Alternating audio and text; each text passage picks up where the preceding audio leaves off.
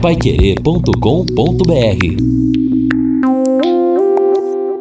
No Jornal da Manhã.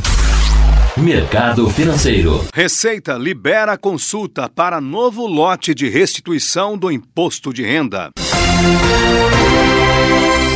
Na última sexta-feira, o dólar fechou em R$ 4,16 para a venda, uma alta de 1,82%.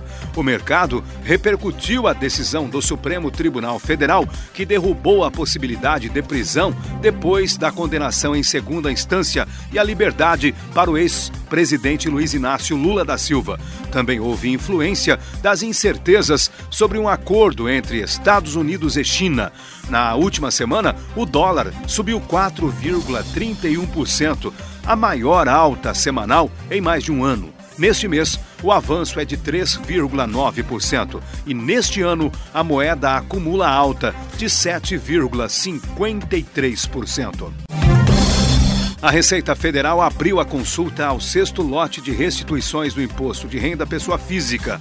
O lote de restituição do imposto contempla também restituições residuais dos exercícios de 2008 a 2018. O crédito bancário para 1 milhão e 365 mil contribuintes será realizado em 18 de novembro, superando 2 bilhões e 100 milhões de reais. Desse total, mais de 207 milhões são destinados a idosos acima de 60 anos. Para saber se teve a declaração liberada, o contribuinte pode acessar a página da Receita na internet ou ligar para o Receita Fone 146.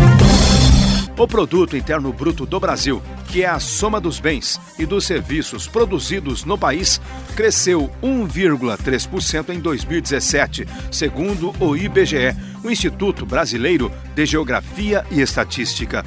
Com a consolidação, o crescimento da economia em 2017 passou de 1 para 1,3%, totalizando 6,500 trilhões de reais. Também foram atualizados dados sobre o desempenho de cada setor da economia. O crescimento da agropecuária passou de 13% para 14,2%. Na indústria, o crescimento saiu de uma estabilidade de 0% para uma queda de 0,5%, e dos serviços, 0,8% em vez de 0,3%.